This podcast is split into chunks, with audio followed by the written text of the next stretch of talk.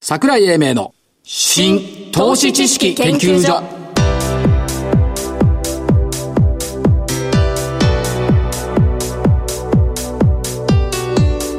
この番組は一般社団法人日本 IFA 協会の協力でお送りしますごきげんよう新投資知識研究所所長の桜井英明ですそしてコメンテーター日本 IFA 協会理事長正木昭夫さんですはい、日本 IFA 協会の正木です。よろしくお願いします。お願いしますどうも。なんか久々久々ですね。なんか一週間空くとなんとなあのく。ね先週分は収録だったんだよあ、そうだ。確かだからねで。で来週分も収録なんだ懐かしさが師走になったらなんとなく忙しそうですね。 そうそうお師匠様。そう沖縄行ったりね、明日どこ行くんだ福岡だ福岡でしょ。えーっと日経金164円高2万3300円、うん。風だね風邪。ああうなぎの煙の匂いの風があっち行ったりこっち行ったりしてだからさ身がないんだよ、はい。ね、うなぎの身を食べずして匂いだけで右往左往でご飯は食べているとこういう感じだよねなるほど。だって昨日の夜まで悲観だったんだよですね。突然落下なるかいやだけどあのトランプさんのツイッターに一喜一憂するのもおかしいよねだ。から風だねうん。あれ風邪ですか。だから風向きによって変わるだけのい話やいやそう。これねずっと続くよえ続くの？中身のない匂いだけで動く相場あのこれ中身は欲しいです。星、うん一応まだ見てないけど大型経済対策を閣議決定する予定だったんで、ええーインフラ整備関連が上がって鉄鋼とかセメントが上がったというところですトピックスも反発でしょ、それから25日線ようやくまた上回ったようやくだ1日をお下回って上回ったはい。東証一部の売買代金が2兆375億円、うん値上がり1275値下がり784上がった銘柄日本製鉄太平洋セメント清水建設ってそのまんまじゃん、えー下がった銘柄資生堂に楽天に JT 富士通というところでした、ということ一時調整していたものがちょっとまた盛り返してきたっていう感じでだっすてね考えてくださいよ先週じゃない月曜日だよ新高が取ったのうんそうです2日ぐらい遊んでも悪くないでしょと思いますよというところではあるなと個人それよりかもねあの波及効果がね、はいジャスダックだとかニブだとかね、はいマザーズだとかそちらの方に来てるような気がするんで私は非常にポジティブに捉えてますジャスダック平均って10日続伸だったかなでかなんかでしょ、すごいんだよねでもあの商いの量もできてきてるし、はいあの一時へこんでた人たちが、ええホッとしてるんじゃないかと思いますよなるほどねはいでえっ、と先週先々週の振り返りをやりましょうあはいゾウさん、えーベルテックスコーポレーション5290、1797円から1945円丸はい丸ですいいよな1個だけしかないそうです私アドソロ日清38372249円が2319円丸丸 DIT、えー、3916,1830円が1623円。こっちを下がっちゃったのね。うん。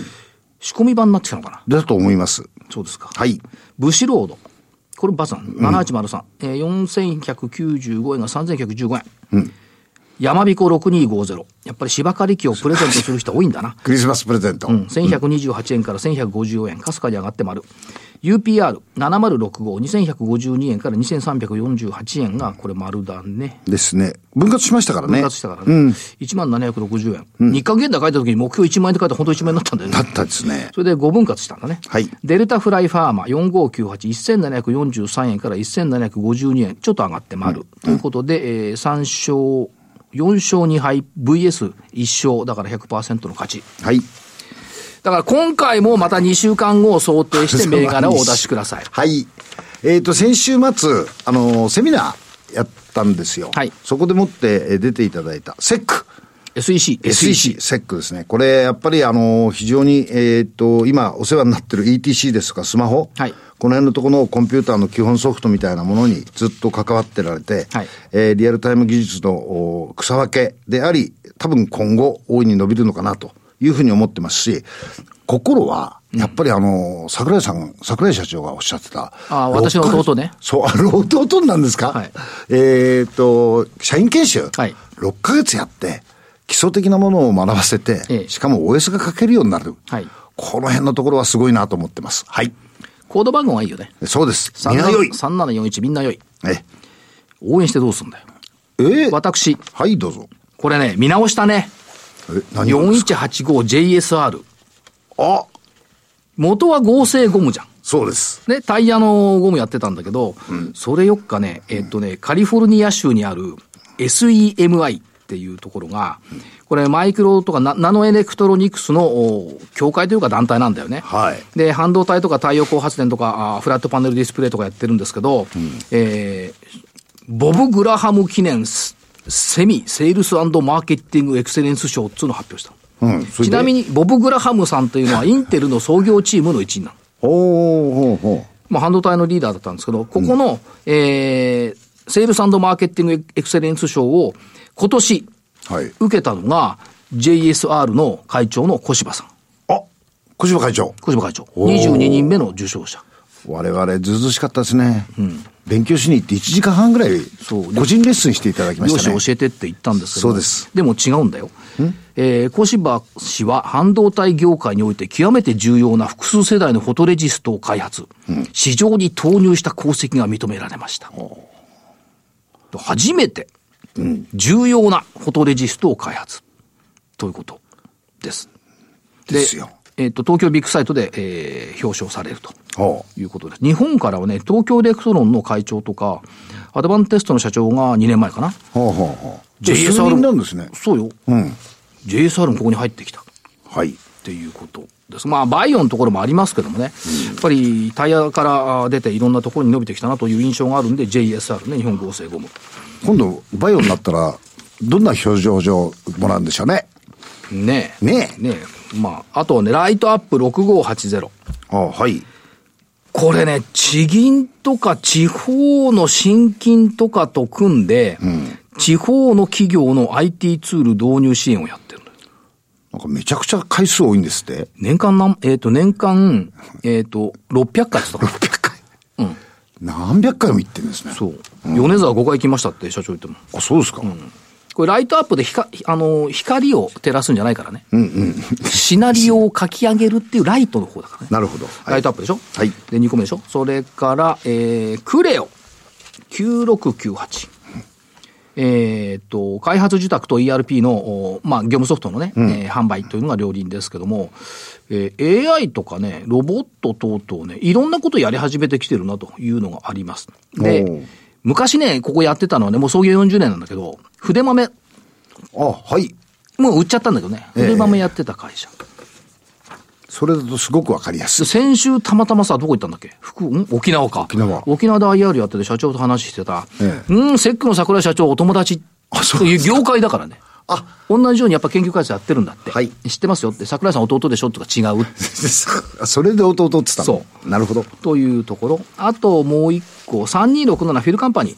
あ久々に。はいえーコインパークの上に空中店舗フィルパークを併設するというところで、だんだんだんだん伸びてきてるなというふうに思ってますんで、そんなあー銘柄を入れておきたいと思っております。使う会社がだいぶ増え増えてましたね業種がね、そういうことですよね。ええええでは、この後本日のゲストのご登場です。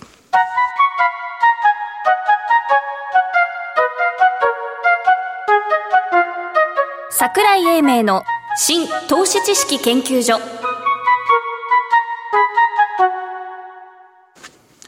それでは本日のゲストをご紹介しましょう。証券コード7047、えー、東証マザーズ上場、ポート株式会社、代表取締役社長兼 CEO、春日博文さんです。春日社長、よろしくお願いします。あよろしくお願いします。よくいらっしゃいました。お願いします。ポートさん、はい。えー、ミッションとして、これがすごいんですよね。世界中に当たり前と幸せを。これはどういうことを目指しておられるんでしょうか。あそうですね。えっと、世の中にとって、あの、なくてはならないと言われるようなまあサービス、プロダクトを作っていくことによって、はいえ世界中の様々な人たちを幸せにしていこうと。はいまあ、そういったあの理念を掲げている会社でございますね。サブタイトルとして、はいその、リアル産業の社会課題をテクノロジーとマーケティングで解決する。はい。でここがいいんだよね。なくてはならないを想像する。 そうですね。まあ、これあの、やっぱりビジネスを始めた時にも、あの、自分がまあ起業した時にも思ったんですけど、はいやはりその、ななんで、あったらいいなと言われるような、ええまあ、その、サービスというよりは、まあ、世の中にとってなくてはならない、いわゆるインフラになれるような、はいまあ、そういった可能性を秘めているようなビジネスっていうのにチャレンジしていきたいはないというふうに思ってましたね。だから、より積極的ですよね。あったらいいなよりも、なくてはならないのがいいですもんね。より一歩進んでるんですそうよですね。ということで、えっ、と、今行われている事業としてはインターネットメディアと考えていいですかそうですね。あの、主力事業はインターネットメディア事業でございまして、はい基本的にはあの、領域に特化してですね、はい様々なその社会課題領域、まあそういったところにインターネットメディアをまず展開して、そのメディアのデータっていうところを使って様々なプロダクトを生み出していくというようなところをえーやってってますね。 で、まあ、モデルとして悩み事の解決に向けて訪れるユーザーに対してノウハウコンテンツを提供する。やっぱね、皆さんね、悩み事が多いんですね。そ うですね多いですよまあ、あの、日々、あの、様々な、こう、課題、まあ、悩みですね、はいを感じてると、やっぱりまず、あの、インターネットで検索はいしますので、まあ、その検索ってところに、まあ、最適なコンテンツを作っている会社ですね。これね、この10年で人は変わりましたよね。なんかわからないとすぐ携帯を持ち出して、はい。調べる。あるいは声に出して、CD とか言って聞く。というのになってるんですけども、その特化した領域っていうのが今のところ4つと考えていいですかそうですね。あの、いわゆるキャリア。まあ、こはいれはあの、就活が一番メインなんですけれども、はいあとはそのファイナンス。これはまあ、カードローンですね。はいえーまたメディカル。えーまあ、これは医療全般。はいと、最近はリーガル領域。これに参参参参入しておりましてですね、はい債務整理、交通事故。まあ、そういった、まあ、あいあるある種ですね、こう、こういった課題って、はいあの、友達に聞くよりまず検索しようみたいな、ええまあ、そういった、あの、まあ、文化というか、カルチャーというかですね、はいそういったトレンドもありますので、まあ、そういったところに、あの、最適化しているというところですね。だって、それはいいんですけど、就職する学生さんが履歴書の書き方は誰に聞くっていう悩み持つのは当たり前ですよね。そうですね。でも他の人に聞いても同じだもんね。そう。面接に聞くわけじゃないもんね。あるいはその、これ、正木さんに私聞いたらね、絶対こ、違いが分かっちゃう。貯金ってどれくらいあればいいっていう、この質問を段階の世代にする意味が分からない。分からないだから、やっぱりちゃんと聞かなきゃいかん。だから、高血圧ってどんな病気って、これもなかなか、高血圧ならまだいいけど、ちょっと怖い病気とかあんま聞きたくないから、そういうのは、けないやっぱりこの悩みを解決してあげる、ということですね。そうですね。特にあの、こういった課題って、まあまさに人に聞けないっていうのもありますので、まあそういった意味でいろんなこう今、最近こうソーシャルメディア、あの、いろんなこう、まあツイッターもインスタグラムもそういったもの様々流行ってきてますけれども、はいやっぱりこういう課題のところってなかなかソーシャルで落ちてないんで情報が。ええええなのでそういったものはやっぱりまだまだ検索っていうのが伸びているというところですね。で、かつ、この御社の、なんていうか、コンテンツの概念が、流行に左右されにくいテーマに対してコンテンツを開発する。そうですね。これミソですかそうですね。これはあの、ま、まさに社会課題領域っていうこともそうですし、はいまあ、あの、ユーザーの悩みっていうのは、あの、悩みっていうのが普遍的な悩みで,、ええであるというところにかなり特化してコンテンツを作っていってますね。なので、結果的にその書いたコンテンツっていうのが、はいまあ、数年間ずっと読まれ続けるところも特徴でして、まあ、まあ、特に就職活動とかもそうですね。履歴書の書き方とか、リレあの、エントリーシートの、まあ、コツとか、ええそんなにこうトレンドに左右されないものですので、ええええまあ、そういったものをまずしっかり作り切って、で、コンテンツを何年も見てもらうと。はいまあ、そういったコンテンツ作成っていうところに取り組んでますね。これ社長面白いのは、インターネットっていうと、すごいこうスピードで現実を追いかけているというイメージがあるんですが、そうじゃなくて、普遍的なコンテンツを提供するっていう、これ逆転の発想ですよね。そうですね。基本的にはやっぱり普遍的じゃない、そのニュースとか、はいまあそういった日々移り変わる情報ですと、基本的にコンテンツが毎回作っても死んでいくので、はいい、まあいわゆるコンテンツが生き続ける情報サイトっていうところに目をつけたというところですね。で、こういう、まあ、ユーザーさんの悩みに応えるコンテンツを作って、じゃあっていう最適なサービスとのマッチングを支援するっていうところが、これビジネスモデルということですね。そうですね。はいあの、そのユーザーさんと、まあ、いわゆるそのか、そのユーザーさんを獲得したい広告主様、はいえそこをマッチングさせているというところですね。そうすると、えっ、と、コンテンツもストック型、収益もストック型と考えていいんでしょうか。えそうですね。あの、週、コンテンツがですね、ストックで溜まっていくことによって、ええビジネスモデルは成果報酬になってます。なな,、るほどはいので、え、コンテンツがストック化されると、アクセスが、まあ、ストックで溜まり続けますと。えで、そのアクセスを通じて、成果が出て、出たと同時に、成果報酬型でビジネス、まあ、収益をいただいているとはいいうところですね。なるほど。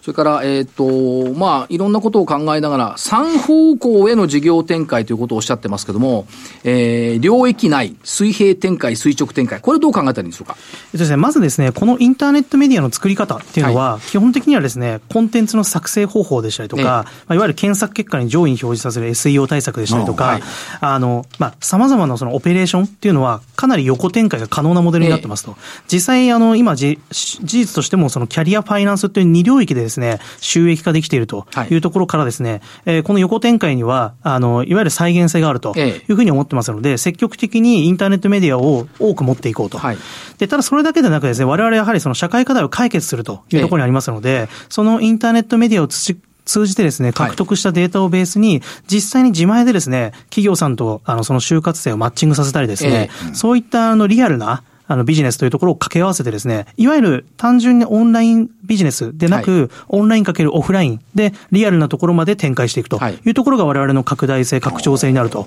いうふうに考えております。そうか。根本にあるのは社会課題の解決ということですから、当然そうなってくると。そうですね。やはりそのリアル産業の社会課題を解決するために、はいまずは普遍的でストックで溜まりやすい、そういったメディアに、あの着目したというところがありますね。なるほど。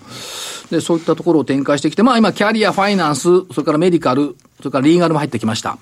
この先って、例えばどんな領域を考えて想定できるでしょうかあそうです。ね。えっと、まあ、まず前提としてはその社会課題領域であると。これははい我々のミッションを、あの、実現するために、えー社会課題領域をチャレンジすると。はいで、もう一つは、あの、先ほどのそのメディアの、あの、取り組み方としてええ、普遍的な情報、まあ、そういったものが提供しやすい領域というところになってくるかと思っております。はいまあ、そういったところでですね、我々としては、例えば、まあ、結婚だったりとかをはじめとする冠婚葬祭領域でしたりとか、はいえまあ、あの、不動産領域、またはその、その他ファイナンス、金融、金融系ですね。まあ、そういったところに展開していこうというふうに考えてますね。これね、結婚って今社長おっしゃいました娘が結婚しない悩みを持った人とか結構いると思うんですよ、私の目の前とかに。 具体的に言わないでください。こういうのはやっぱ悩みでしょ悩みですよ。ねえそれは。で、ネットでこう見てさ、娘結婚しないし、孫いないし、どうしようかっていう人の意見聞いたら嬉しいでしょいや、これはこれでいいかなとは思ってるんですけどね。そういきなりこう婚活相談所とかなんか いやいやいやいやクライアントこれビジネスチャンスになりますよね。 そうですね。まあ、やはりそう、そういった悩みも、やはりその普遍的に、さまざま、様々な方が、あの、お持ちになるものだと思ってますので、まあ、そういったメディアを作っていって、ある種そういったソリューションとですね、はい広告主様とマッチングすると。これは、あの、ユーザーさんにとってもメリットがあることだというふうに思ってますね。だからほら、あの、お孫さんができないっていう悩みは、江戸時代かね、戦国時代から聞いてるから普遍的ですよね。そうですね。まさきさんも普遍性の中にいるわけよ。そうですね。はい。はい。それから、えっ、と、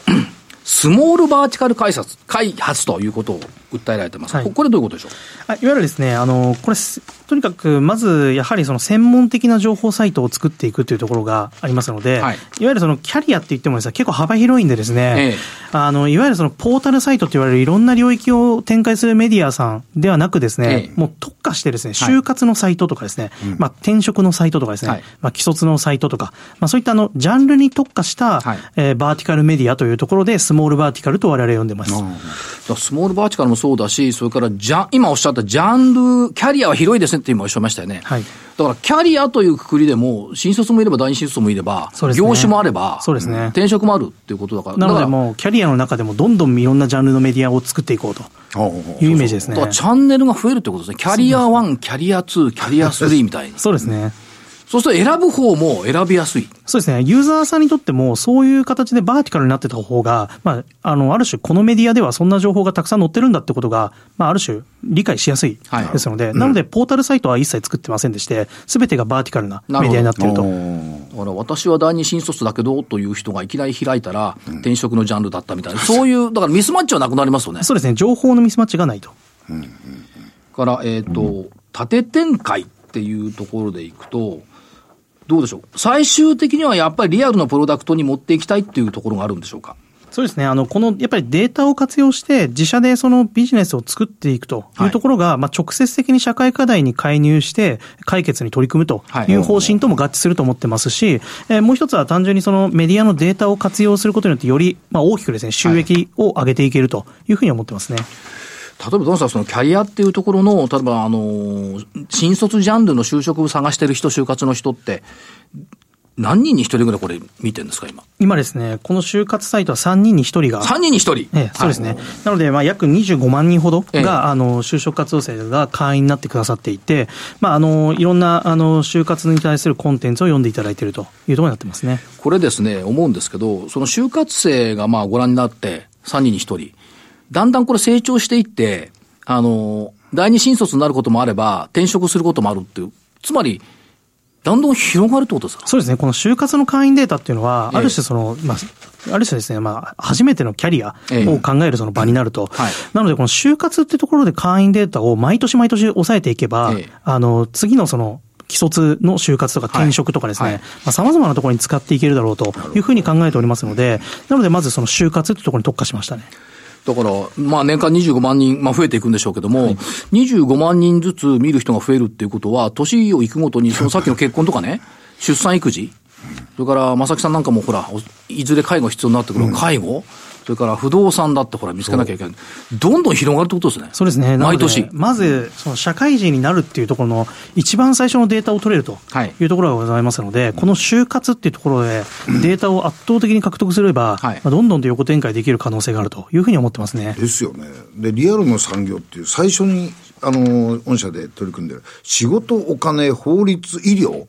これって、いつになってもずっとなくならない問題ですからね。そうですね。だからそういうふうに考えると、素晴らしいビジネスモデルを社長考えましたね。ありがとうございます。 高めさん考ね。え抜きましたそうですね。やっぱり何から始めるかっていうのは特に考えてましたね。はいやっぱりその時に、まあ、ある種そのワンプロダクトで終わってしまうんじゃなくて、もういわゆるその世の中の世界中のその社会課題を解決するってなると、はいやっぱりまずなどういった形で様々な領域に展開すればいいのかなというふうに考えてまして、まあ、そうなるとやっぱりメディアっていうのは、まあ、ある種その横展開がしやすいモデルでもあるというふうに思いましたので、まずメディアから入ったというのもありましたね。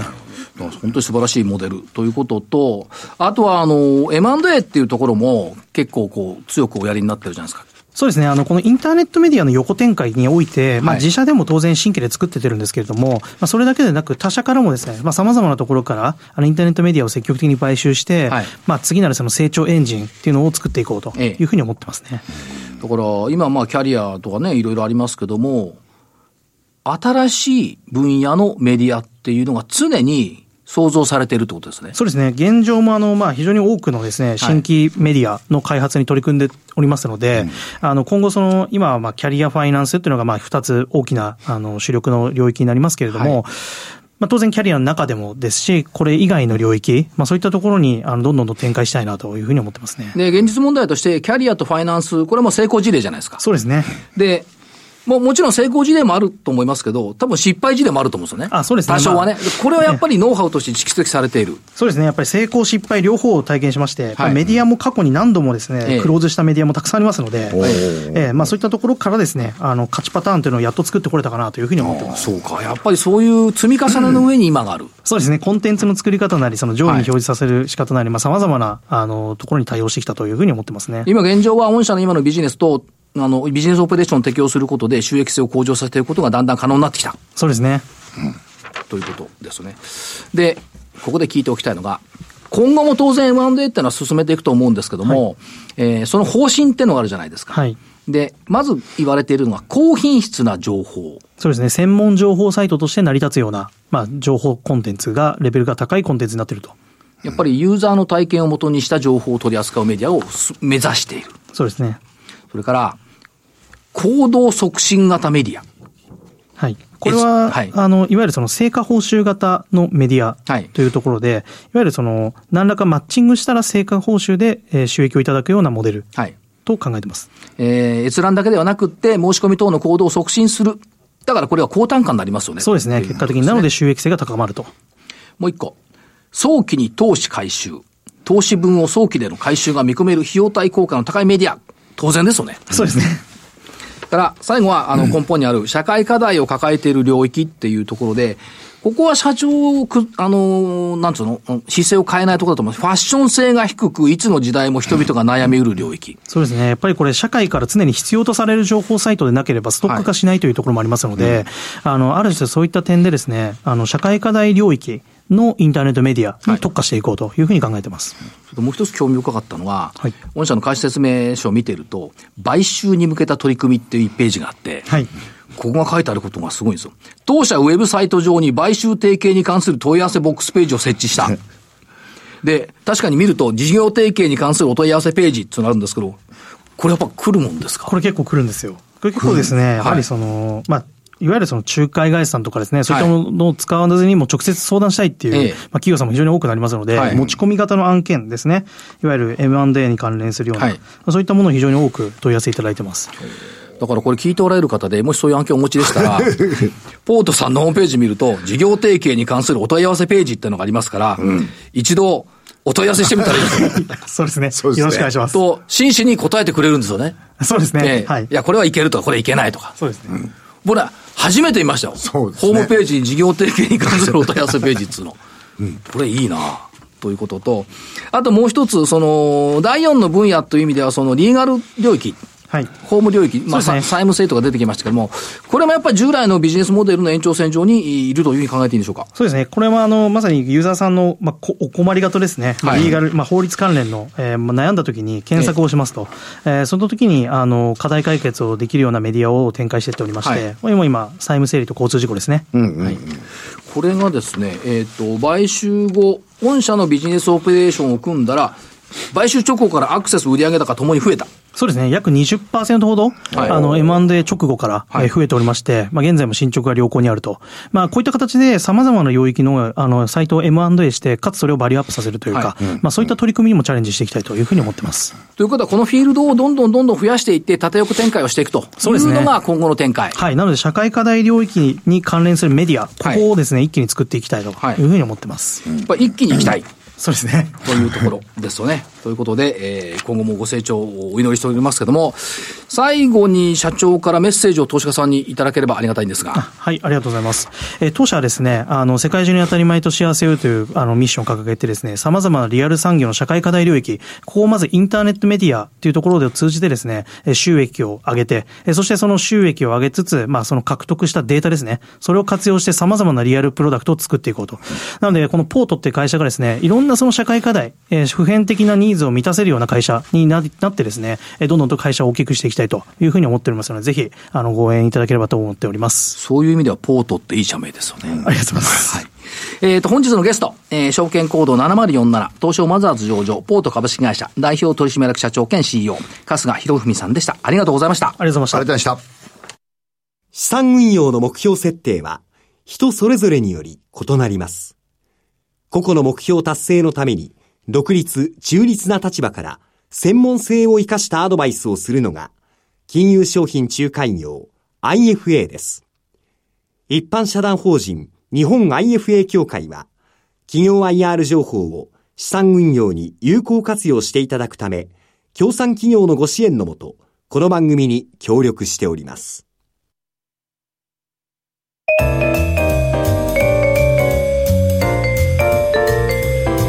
桜井英明の新投資知識研究所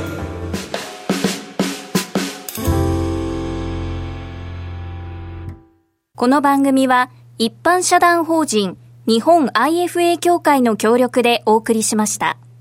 なお、この番組は投資、その他の行動を勧誘するものではありません。投資にかかる最終決定はご自身の判断で行っていただきますようお願いいたします。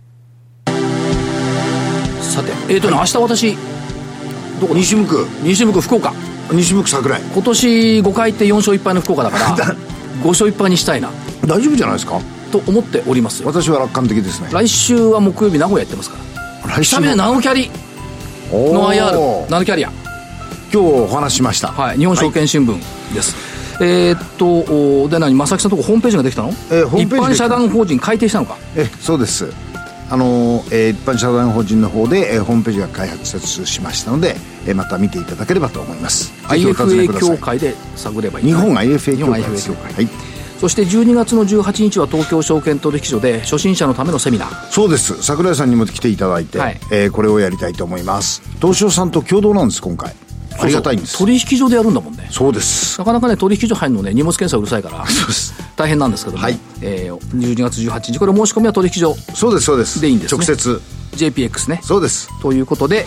えー桜井夢の新投資研究所本日この辺りで失礼します、えー新投資知識研究所所長の桜井英明そして日本 IFA 協会の正木明夫でしたそれでは来週この時間までごきげんようう